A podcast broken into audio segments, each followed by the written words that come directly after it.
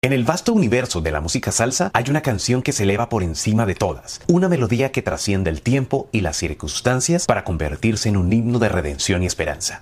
Yo soy el cantante que hoy han venido a escuchar lo mejor del repertorio.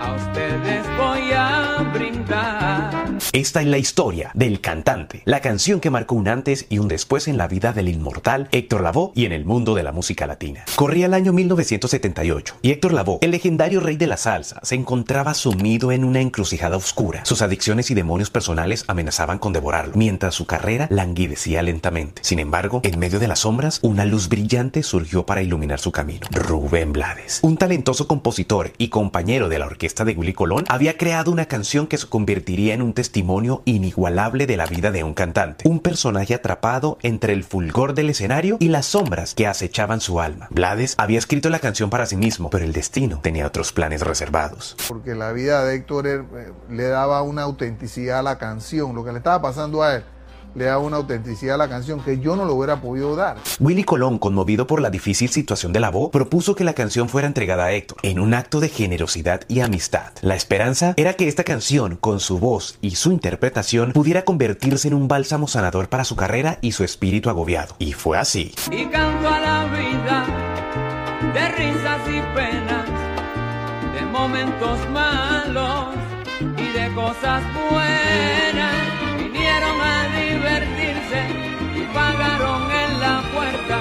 No hay tiempo para tristeza, vamos cantante, comienza.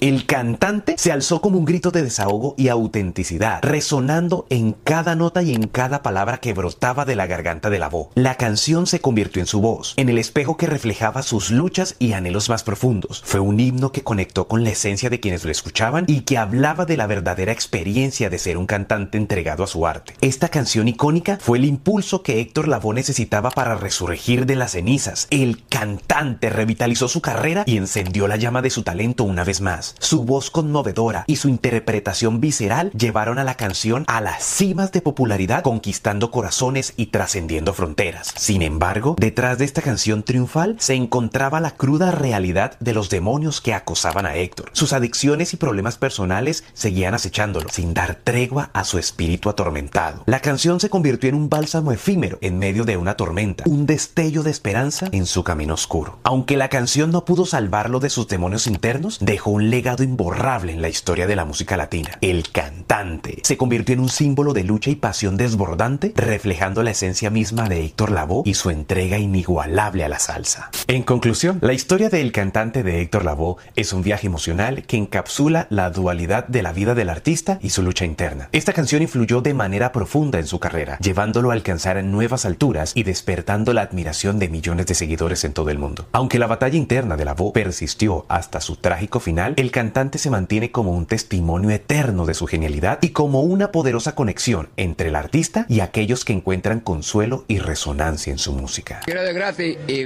me, deseo verlos pronto en persona, que así espero y los quiero a todos. Que Dios los bendiga. Chao. ¿Y tú qué opinas de la canción del cantante de Héctor Lavoe?